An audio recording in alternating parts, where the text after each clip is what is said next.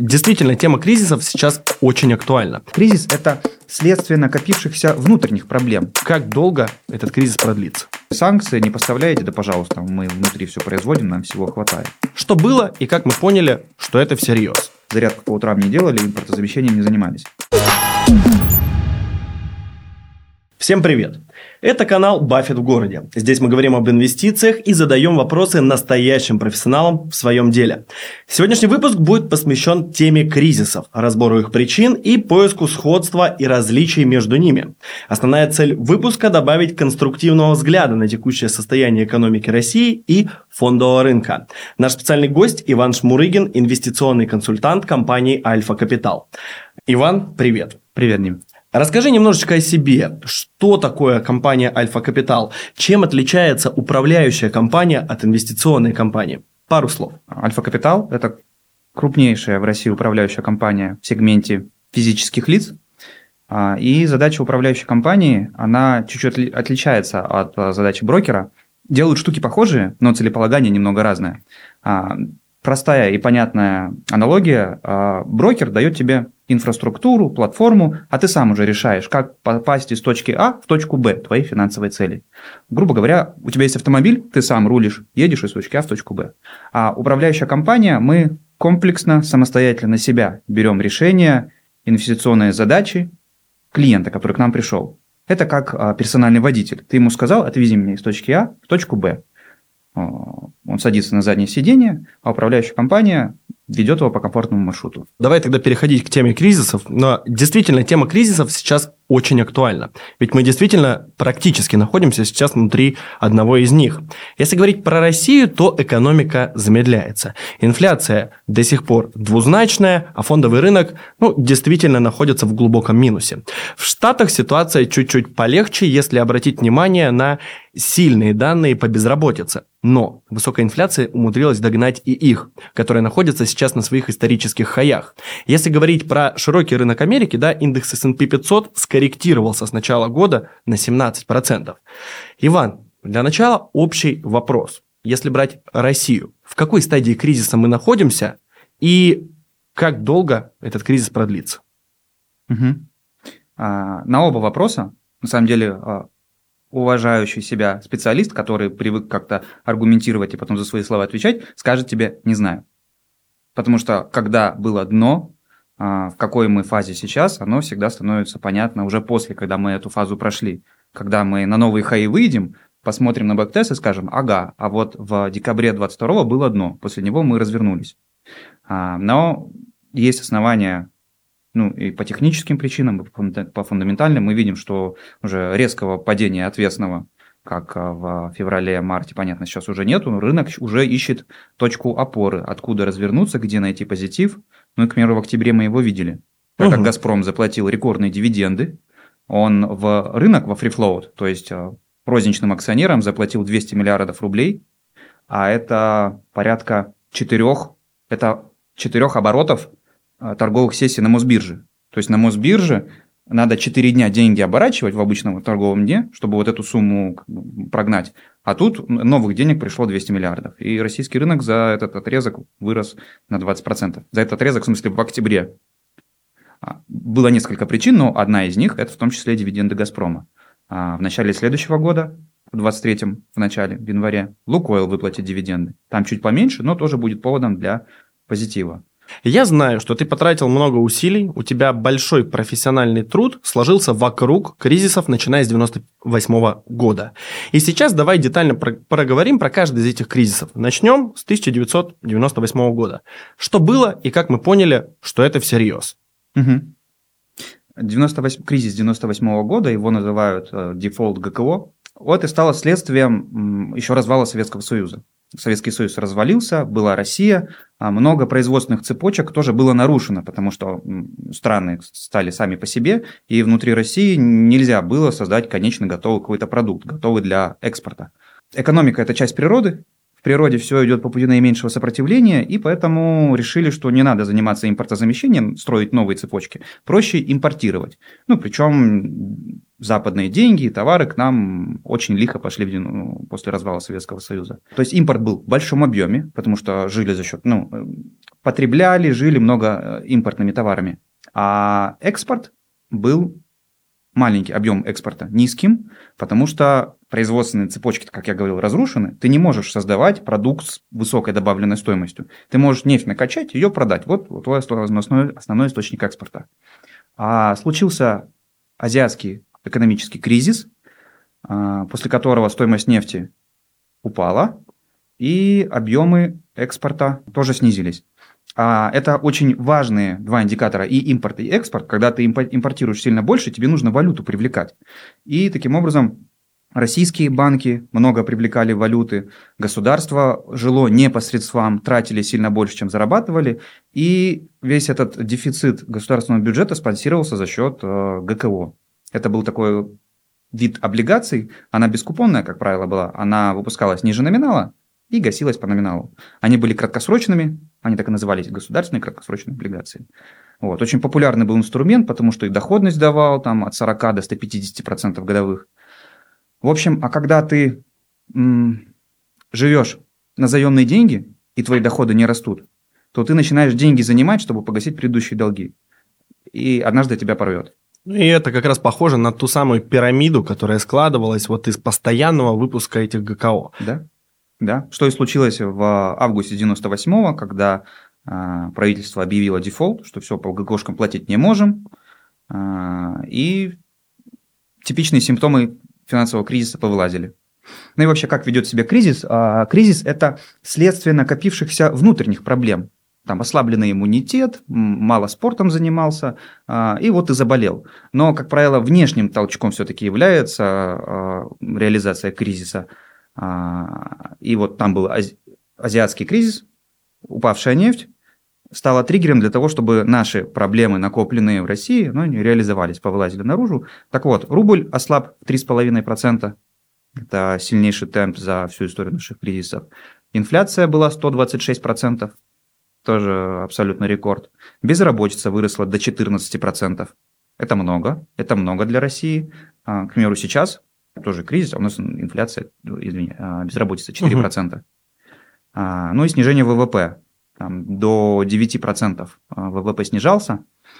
Это как вот реализация симптомов кризиса. У меня тут для тебя два вопроса будет. Первый вопрос. Как удалось излечиться от этой болезни? С помощью каких методов? В 98 году? А, во-первых, на выручку а, также пришел внешний фактор, нефть быстро восстановилась в цене, мы вновь начали зарабатывать за счет экспорта, и тогда Центробанк вынес первую свою, приобрел первый иммунитет, это формирование золотовалютных резервов. Он не сильно этим заморачивался там, до кризиса, а потом начал формировать ЗВРы, благодаря которым он где-то может ну, перехватить, как говорится, поддержать курс, либо а, использовать это в каких-то других мерах поддержки экономики. А во-вторых, безработица, я упомянул, 14%, а большая безработица – это не всегда, казалось бы, плохо. Безработица – это свободный ресурс, который может помочь э, росту экономики. Это свободная рабочая сила, это низкая конкуренция за, за труд. Значит, можно нанять труд недорого когда ты труд нанимаешь недорого, у тебя прибыль большая, ты здорово, неплохо можешь э, расти как бизнес. Ну и пространство для импортозамещения. Это была наша первая попытка уже импортозамещения тогда, в 2000 году. Ведь э, девальвация случилась 3, в 3,5 раза. Ну, какой импорт, когда у тебя такой резкий скачок валюты? Надо большой импульс получили внутренние производители и были достаточно конкурентоспособными. Отличное резюме. Теперь, полагаю, можно переходить как раз-таки к следующему кризису, к следующей ступенечке. Это кризис 2008 года. Давай переместимся туда. В этот год действительно бушевал мировой кризис. Хотя, казалось бы, а, в то время ничего не предвещало беды. А, цены на нефть на своих исторических хаях. И рекорд до сих пор не побит, кстати говоря. А, но потом начался коллапс. Кризис ликвидности Расскажи подробнее, что это такое, с чем он был связан и как нам удалось его вылечить. Угу. А, что случилось в 2008? Россия долгое время была немного в стороне. Дмитрий Медведев, тогда президент, называл Россию тихой гаванью. Ну, потому что там ипотечный кризис какой-то в США, а у нас-то что? У нас, у нас все нормально. Но кризис мировой, он привел вновь к снижению цен на нефть. Где-то мы это уже слышали и видели. А, при этом наш Центробанк а, держал достаточно узкий валютный коридор. А, рубль сильно привязан тогда был к динамике нефти. Снижается цена на нефть, значит девальвируется рубль. У Центробанка России были тогда резервы, а, золотовалютные резервы уже были накоплены, он пошел рубль поддерживать, чтобы держать коридор, который он, это немного, не то чтобы его обязательство, ну такое негласное, негласное его обязательство было поддерживать валютный коридор. А за счет чего ты поддерживаешь валютный коридор? Ты идешь э, продавать доллар, равно покупать рубль. Угу. Чтобы рубль где-то куп, ну, купить, надо кто-то, чтобы тебе его продал, а так как темпы давления на рубль были достаточно серьезные, в общем, Центробанк, словно пылесос, а, всю ликвидность рублевую по рынку из финансового сектора собрал. Ну, на самом деле, основная ликвидность, она же обращается в финансовом секторе, там, между банками, между крупными корпоратами. Это не у физиков на руках.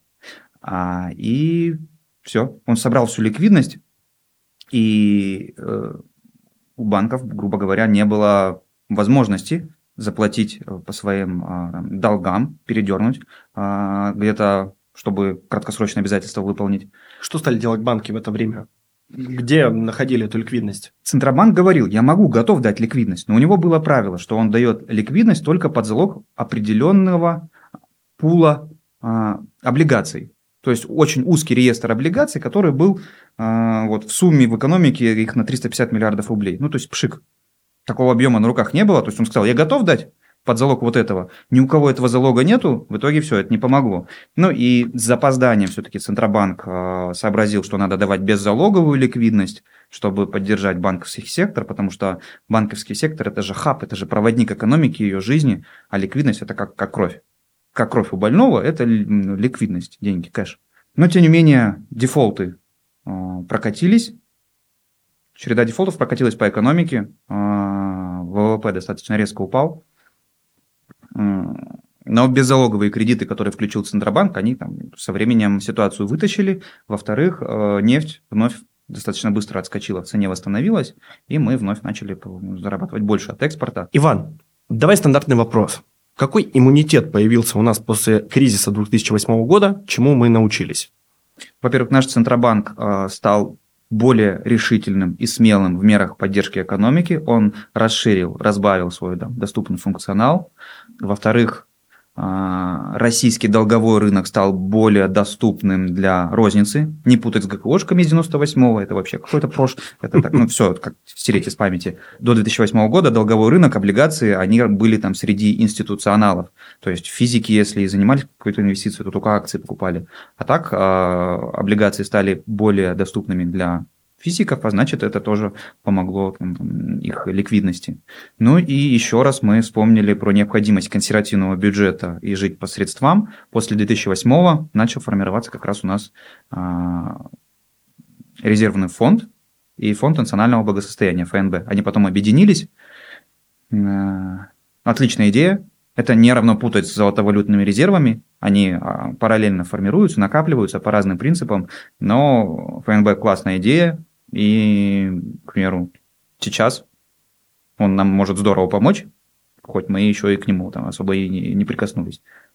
Плюс к этому можно добавить, что у частного инвестора появилась подушка в валюте, в том числе в долларе, которая в последующих кризисах ему поможет избежать каких-то последствий. Окей, давай к 2014 году. Начался валютный кризис. Его помнит каждый, кто на тот момент держал а, рублевую ликвидность. Рубль рухнул, и большинство импортных товаров для нас стало дороже или даже невозможно. Машины мы начали покупать в два раза дороже, в отпуск стали летать также в два раза дороже. Что тогда произошло? И как с этим жить? А, валютный кризис 2014-2015 года, ему предшествовало присоединение Крыма, что оказало геополитическое давление на российский рынок. Ну, просто а, на фоне геополитики иностранные инвесторы выходили из российского рынка. Это всегда оказывает давление и на рубль, и на котировки. Почему оказывает? Они продают российские акции, и чтобы уйти домой, им надо доллар купить и уйти. Угу. Равно как бы спрос на доллар растет, а это очень большие объемы на самом деле. До, да и даже сейчас объем нерезов, так называемых, в нашем российском рынке, он а, подавляющий. И поэтому, если все хорошо, у нас рынок фонтани... всегда фонтанировал, если все плохо, он резко падал. Это потому что нерезы входят и выходят очень резко. И тогда вот они начали стабильно выходить из нашего российского рынка на фоне геополитики, плюс наложилось вновь э, снижение цен на нефть. Вот. А нашему центральному банку э, приходилось активно жечь золотовалютные резервы, чтобы поддержать курс, а тогда он еще был тоже в достаточно узком коридоре по-прежнему. И уже текущий глава Центрального банка Эльвира Набиулина приняла а, болезненное, но достаточно взро... ну, серьезное, принципиальное, нужное решение – это отпустить рубль. Знаешь, это как, а, если мы сравниваем сегодня кризисы с болезнью, это вот какие-то лекарства детям нельзя, а вот взрослым можно. Mm. На тот момент как российская экономика была достаточно взрослой, чтобы почувствовать свободный курс рубля. И поэтому он улетел в два раза. Хорошо. Какой иммунитет выработался? Во-первых, это сокращение э, внешнего валютного долга.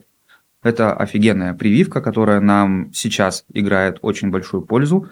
А, из-за геополитических проблем, из-за угроз, что нас отключат от свифта, многие эмитенты просто перестали занимать в долларах. Либо они просто ну, не занимали в долларах на Западе, либо они занимали из-под российской инфраструктуры, когда ты нормально, без проблем можешь этот долг обслуживать. А, во-вторых, появился ОПЕК+, который позволил а, тонкой настройкой регулировать, а, влиять на цены на нефть, чтобы они ну, были более управляемыми, потому что а, волатильность это здорово, она позволяет зарабатывать, но когда какой-то актив более стабильный и прогнозируемый, это там сильно лучше. Лучше зарабатывать там меньше, но стабильнее, чем вот на такой волатильности. А, новая волна импортозамещения, особенно в сельском хозяйстве. Угу. Вот, это второй раз мы споткнулись об, об импортозамещении, когда ну, почему-то был тренд, что вот FMCG сектор, сельское хозяйство стало уходить из России многие производители. И мы достаточно неплохо импортозаместились. Вот если сейчас посмотреть на прошлое, тогда говорили, ой, как же мы будем без сыров. Сейчас наши сыровары первые места во Франции на турнирах зарабатывают. Это как первый пример, приходящий из головы. Это про перспективы импортозамещения сейчас. С момента 2014 года, с валютного кризиса, новый цикл занял примерно 6 лет. Спустя 6 лет российский инвестор познакомился с последствиями связанными с появлением пандемии COVID-19. И возник кризис 2020 года. А, как я понимаю, причины данного кризиса, они сложились не вокруг какого-то резкого принудительного торможения экономик, а они скорее связаны а, с какой-то странной вещью, которую рынок не знал, пандемия. А к чему это привело? Это привело к ограничению логистических цепочек, к торможению конкре- э, бизнеса конкретных компаний. Ну и все это, все это замедлило экономику так или иначе. Расскажи, с чего все начиналось, как все продолжилось и к чему пришло. Угу. В 2020 году вообще э, отлично российский э, рынок, не фондовый, а российская экономика вообще отлично себя продемонстрировала, потому что, во-первых, подошла в сильном крепком состоянии, низкий ЗВР, там, комфортный курс рубля, и по ходу кризиса достаточно тоже болезненные, но мудрые решения предпринимало и наше правительство, и Центральный банк. Как пандемию лечили э, западные развитые экономики? Они все деньгами залили. Залили все деньгами, и это одна из причин. Если скажешь, какие объемы поступали на рынок, я думаю, частный инвестор будет тебе благодарен, потому что не все понимают, какая это цифра, хотя бы примерно. Если не ошибаюсь, там порядка 9 триллионов было там, либо за 9 кварталов, либо ежеквартально. Сейчас с головы там выдернуть в цифру не смогу, но это триллионы. То триллионы есть 9, плюс-минус 9 триллионов долларов, которые так или иначе частично, не полностью попали на фондовый рынок. Да, да. И тогда вот рынок резко упал, деньгами все залили, рынок, рынок резко отскочил. Но пожинаем мы плоды, точнее, а, вот Америка ты сегодня упоминал, что там NASDAQ минус 17. А, ну, вот, пожалуйста, это последствия того заливания деньгами. Это разогнало инфляцию. Ну, инфляция, она не всегда на следующий день приходит. Она вот разогналась к текущему моменту. А, это как? Если не следить за здоровьем на протяжении пяти лет, на шестой год ты будешь плохо выглядеть. Также они деньгами заливали, заливали, заливали, сейчас вот расхлебывают проблемы. Это вот реализация их кризиса. А в России все классно, у нас была достаточно консервативная бюджетная политика, тогда многие бизнес говорил, да, ну какой-то бизнес там закрылся, какой-то бизнес пострадал, говорили, что вы нам не помогаете, но зато мы и там, инфляция у нас такой не, резко, не было резкой, и в нормальном состоянии мы вышли из экономики. У нас отношение долга к ВВП там чуть-чуть совсем а, подросло. Еще, что полезного мы вынесли из э, пандемии, а, она сделала какой-то вклад. Много было причин, почему это случилось, но это популярность фондового рынка у розничного инвестора. У этого было много причин, почему вот сейчас... А, ну, помнишь, в 2020 году были какие-то рекордные цифры по открытию счетов на Мосбирже? Конечно. А, одна из причин это была как раз э, ну, пандемия. Ну, почему? Люди сидят дома, им, им делать скучно, они начинают что-то новое пробовать, открывать для себя. Во-вторых, э, никуда не ходим, никуда не летаем, как копится больше денег свободных, надо с ними что-то делать. А в-третьих, ставку тогда опустили до рекордно низкого за всю историю России уровня 4,25. А, И консервативных инструментов просто не оставалось да. на рынке. Равно для депозиты того, чтобы по 4%. Хотя бы догнать инфляцию. Никто не воспринимал вообще депозит как инструмент, потому что там 4%. И поэтому вот полились деньги розничных инвесторов на фондовый рынок. Угу. Ну и технически еще инфраструктурно это просто стало доступно к текущему времени. Как быстро удалось вылечить? Не саму пандемию COVID-19, который, последствия которой продолжаются и по сей день, а, так скажем, экономические последствия э, и последствия на фондовом рынке. Потому что, насколько мне известно, да, если посмотреть сверху, это был э, самый быстрый цикл кризиса ну, за последнюю историю. Да. Еще знаешь, что интересно, это просто, если бы не было пандемии, то кризис все равно бы случился, но уже естественный, органический, который происходит там, более растянутым во времени, более болезненным. Просто пандемия подтолкнула по-быстрому сделать вот этот круг, новый вот видочек у волны. Он произошел не по естественным причинам, и поэтому также, естественно, вылечился. Угу. Какие инструменты появились в период 2020 года и появились ли вообще? Успели за вот это быстрое количество времени появиться какие-то новые монетарные методы или еще что-то подобное со стороны нашего регулятора? Угу. Со стороны нашего регулятора, наверное, нет, а, но усилился ОПЕК+. Если помнишь, э, в, в апреле разорвалась сделка ОПЕК+, когда Россия с Саудовской Аравией не договорилась о темпах сокращения нефти. В итоге э, началась там нефтяные войны, и, по-моему, это был июнь, когда нефть стоила вообще ну, э, обычному человеку, там, слушателю сложно это представить, нефть стоила отрицательную Отрицательные стоимость. фьючерсные цены. Да, да. Точнее, цены на фьючерсы. Да, то есть, чтобы купить нефть, ты должен был, э, тебе доплачивали еще, если ты ее покупаешь.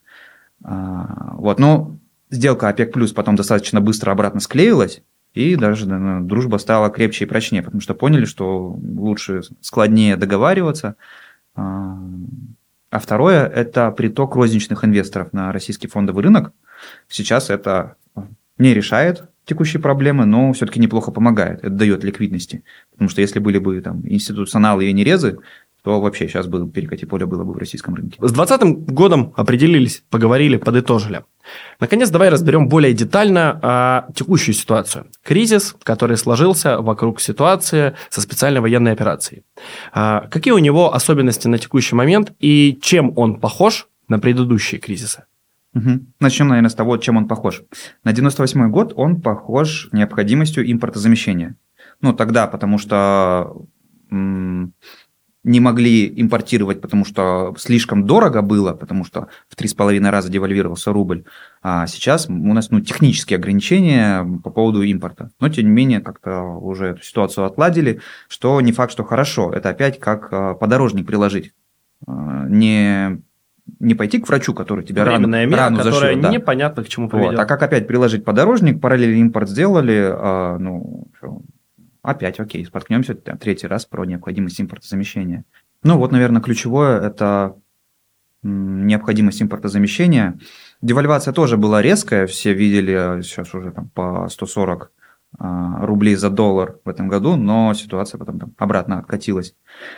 Еще примечательно и похоже на 98 год прогнозы, прогнозы вот э, МВФ и вообще всего, всех прогнозов по там, дальнейшей динамике. В марте-апреле все говорили, что 8-10% это базовый сценарий, насколько упадет наш ВВП. В итоге сейчас в декабре наш ВВП там чуть больше 2%, наверное, упадет.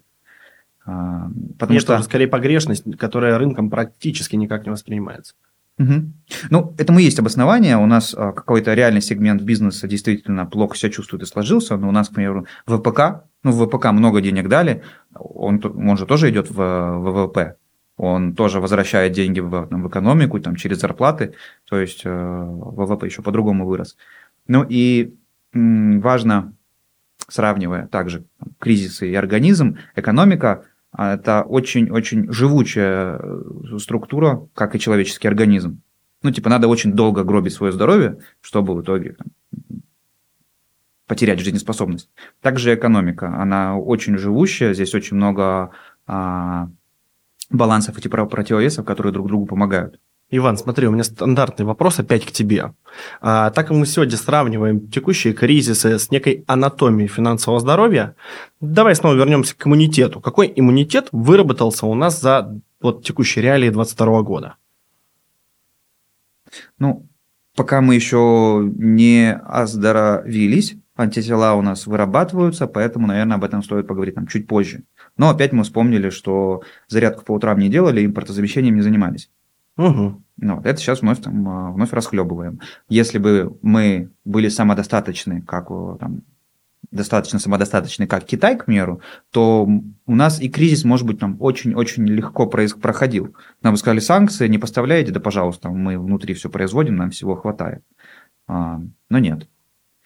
Вот. А, мы с тобой проговорили взаимосвязь 98 года с текущим кризисом. Если говорить про кризис 2008 года, его там сходство и отличия, то он похож на перекликается параличом банковской системы. Ну, если тогда просто банки были в ступоре, потому что не было, пропала ликвидность системы, то здесь серьезным ударом были а, именно санкции, введенные на конкретные крупные банки. Но, тем не менее, тоже как-то ну, перестроились, потому что экономика как организм очень живучая, ну, мы видим, что платежи ходят, если очень надо деньги отправить за рубеж, заплатить за импорт или получить деньги за экспорт, а, это сильно сложнее, это дольше, но пока, пока это получается. И у физических лиц, и у корпораций, которые а, есть. Ну и еще как нотка позитива к российскому фондовому рынку, я говорил сегодня про «Газпром» и его дивиденды, а относительно недавно отчитался Сбербанк, как представитель финансового сектора, который попал под э, жесткий шок и прессинг в этом году, Сбербанк за 10 месяцев уже отчитался о прибыли в этом году.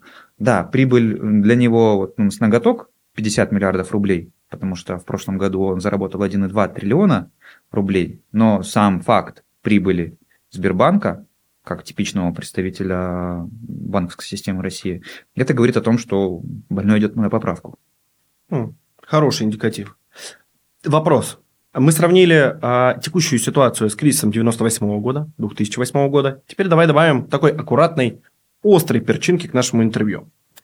Чем похож кризис 2014 года на текущую ситуацию в российской экономике и в российском фондовом рынке?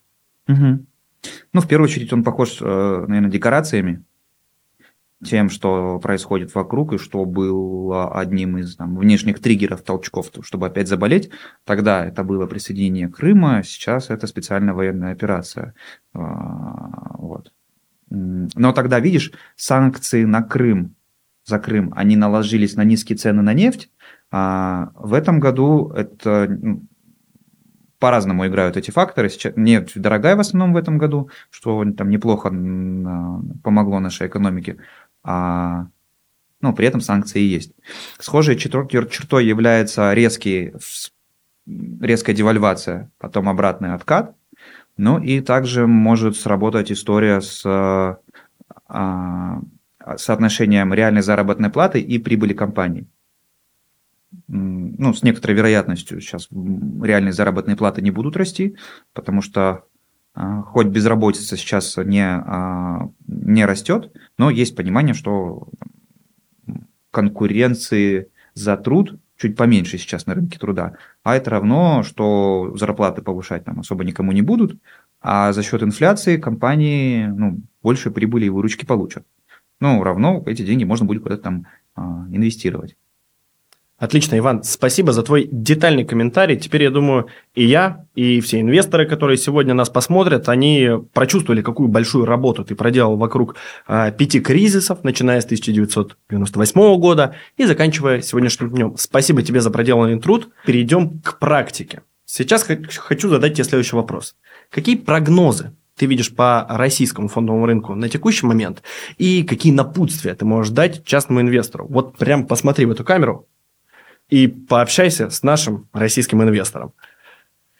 Но прогнозы давать, как говорится, не уполномочен.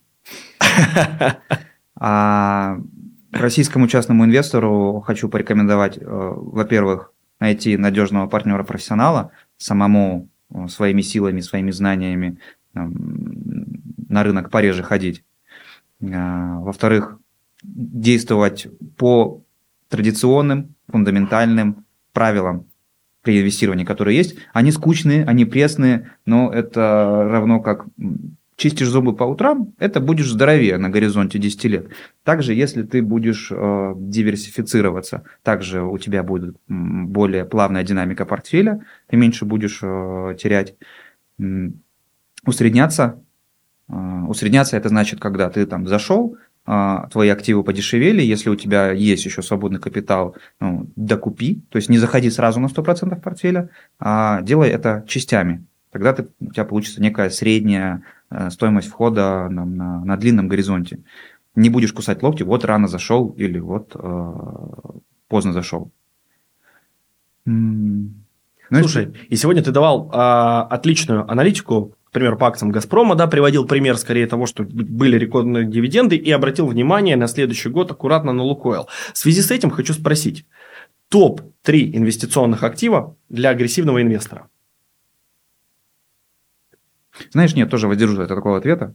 А, потому что все есть яд, все есть лекарство, важна его концентрация. Или хотя бы инвестиционная оболочка, сам актив. Неважно, не точечно какой-то, вот эта бумага вырастет. Понятно, мы ну, не обладаем такими знаниями будущего.